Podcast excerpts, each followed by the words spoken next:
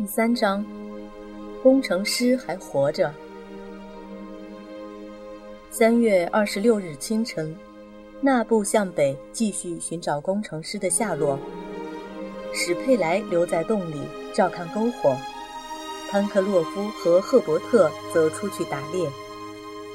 临走时，潘克洛夫从一块手帕上撕了一块布下来，烤成半焦，放在一个干燥窟窿的深处。以便将来代替火绒。赫伯特和潘克洛夫走到一片森林里，看到了一群美丽的锦鸡。这种鸟不怕人，他们轻而易举地用棍子打了约一百只。下午，他们在树林里看到了另外一群鸟。赫伯特认得这是松鸡，肉味道鲜美极了。然而，要想捉住它们却很困难，潘克洛夫便打算用绳子来钓。潘克洛夫在松鸡的窝旁边布置了一套奇特的装置：钓丝是用细爬藤接起来的，钓钩是刺槐的倒刺做的，钓饵则由大红毛虫充当。然后他们藏在一棵大树后面，耐心等待松鸡归巢。半个钟头以后，有几只贪吃的松鸡果然上了钩。赫伯特高兴的直拍手。将近六点钟，他们回到了壁炉。潘克洛夫把大串的锦鸡留着第二天享用，将两只松鸡烤了当晚餐。晚上七点钟了，纳布还没有回来。潘克洛夫担心他会遇到什么意外。赫伯特也坐立不安，几次想出去找纳布，可是天太黑了。潘克洛夫和史佩莱都劝他明天再说。夜里，一阵狂风从东南方吹来，倾盆大雨被暴风吹得像滚滚灰尘一般，壁炉里冒出来的烟也被狂风顶了回来。潘克洛夫就把篝火熄灭了，只留下几块火炭在灰烬里。第二天凌晨大约两点钟，潘克洛夫突然被推醒了。记者神情激动地说：“听，潘克洛夫，听！”水手竖起耳朵，但是除了风雨声之外，听不见其他声响。史佩莱又听了一会儿，说：“我好像听见狗叫的声音。”狗？不可能！安格洛夫跳了起来，“别说话，听。”安格洛夫仔细听了一会儿，果然在风雨间歇的时候，远处好像有狗叫的声音传来。是托普，赫伯特醒来就喊。于是三个人一起向外冲去，在暴风雨稍微停歇的时候，又听见狗叫了。他们断定声源离这里还相当远。一定是托普。潘克洛夫回到壁炉里，拿了一束点着的干柴跑出来，把它扔在黑暗里，同时用力吹起了口哨。狗叫声很快接近了。不久，一只狗跑到了壁炉旁，果然是托普。赫伯特蹲下来拍着他的头，托普则用脖子来回蹭着他的手。发着短促的叫声，好像要大家跟着他走似的。于是，潘克洛夫把剩余的晚餐包起来带在身上，大家跟着狗向外冲去。雨并不太大，然而风势非常猛烈。幸好刮的是东南风，没有阻挡他们前行的步伐。他们衣着单薄，都冻得快受不了了。可谁也没有怨言。早晨六点钟，他们来到了一片宽阔的海滩。托普毫不犹豫地向一片沙丘奔去。五分钟后，他们到了一个洞口。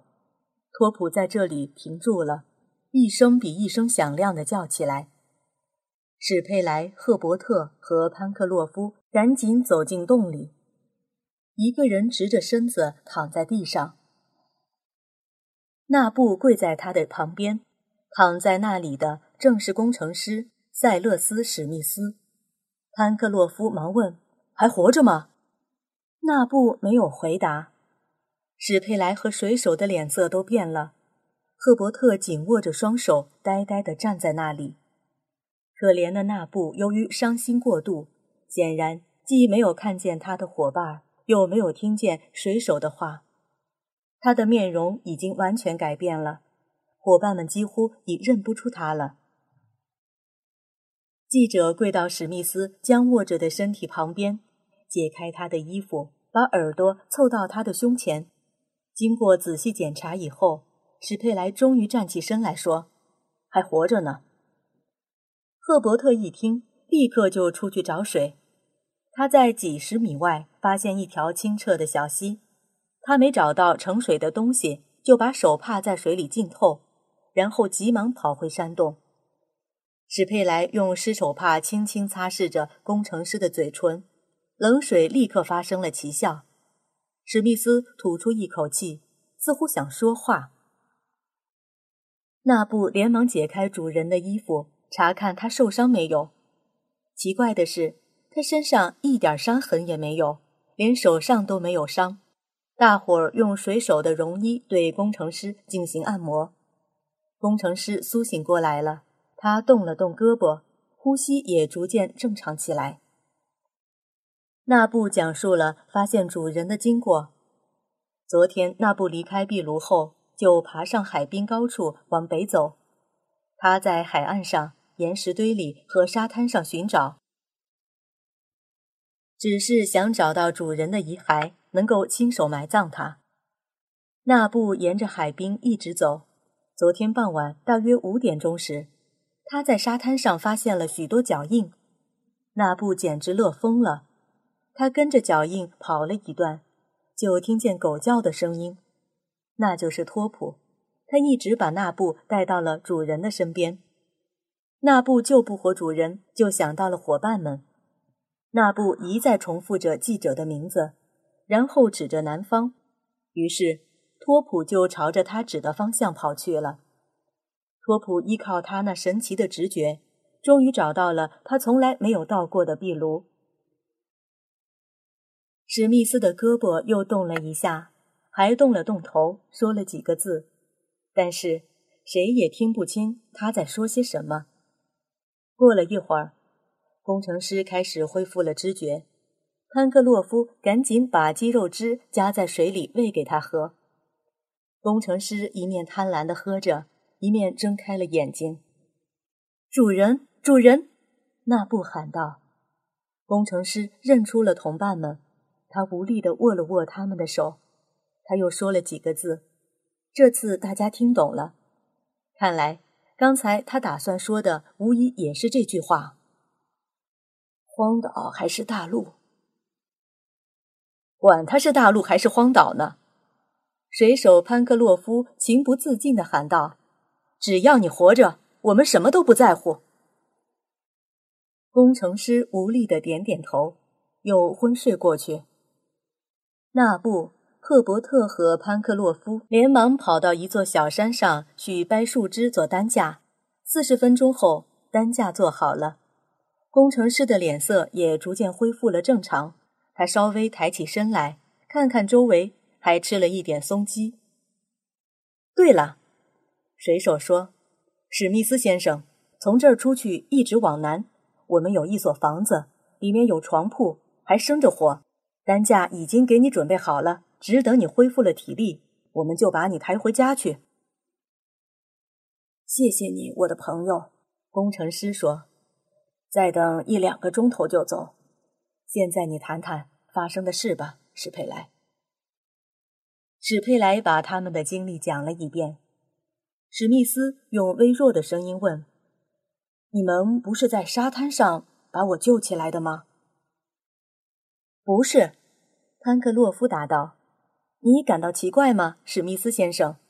我们看见你在这儿才感到奇怪呢。”真是太奇怪了，工程师喃喃地说：“你能告诉我们你掉到海里以后的情况吗？”水手接着问。史密斯沉思起来，他记得的事情很少。波浪把他从气球网上卷到海里，他拼命游泳，托普则咬住他的衣服。但是，一股激流向他冲来，他挣扎了半个钟头以后，就跟托普一起沉下去了。从那时候起，直到现在醒来，他什么也记不清了。潘克洛夫说：“你一定是被海浪冲上岸，然后走到这儿来的。”因为那布找到了你的脚印，工程师让潘克洛夫拿着他的鞋子去比量，鞋子和脚印完全吻合。照这么说，史密斯说，一定是我失去了知觉，迷迷糊糊地走着，一定是托普把我从海里拖上来，然后把我引到这儿来的。将近十二点钟的时候。史密斯躺上了担架，一行人向壁炉进发了。这一段距离约有十三公里，估计至少要六个钟头才能到达。工程师用胳膊支撑着身子，观察着海岸和内陆。可是两个钟头以后，他又睡着了。五点半钟的时候，他们经过悬崖下，不久就回到了壁炉前。可怕的暴风雨使这里发生了巨大的变化，海滩上增添了很多大石块，上面覆盖着一层厚厚的海藻。潘克洛夫的脑子里忽然闪过一个可怕的念头，他急忙冲进壁炉，可是几乎马上就回来了，呆呆地站在那里。火灭了，灰烬被水泡成一滩泥，留着代替火绒的胶布也不见了。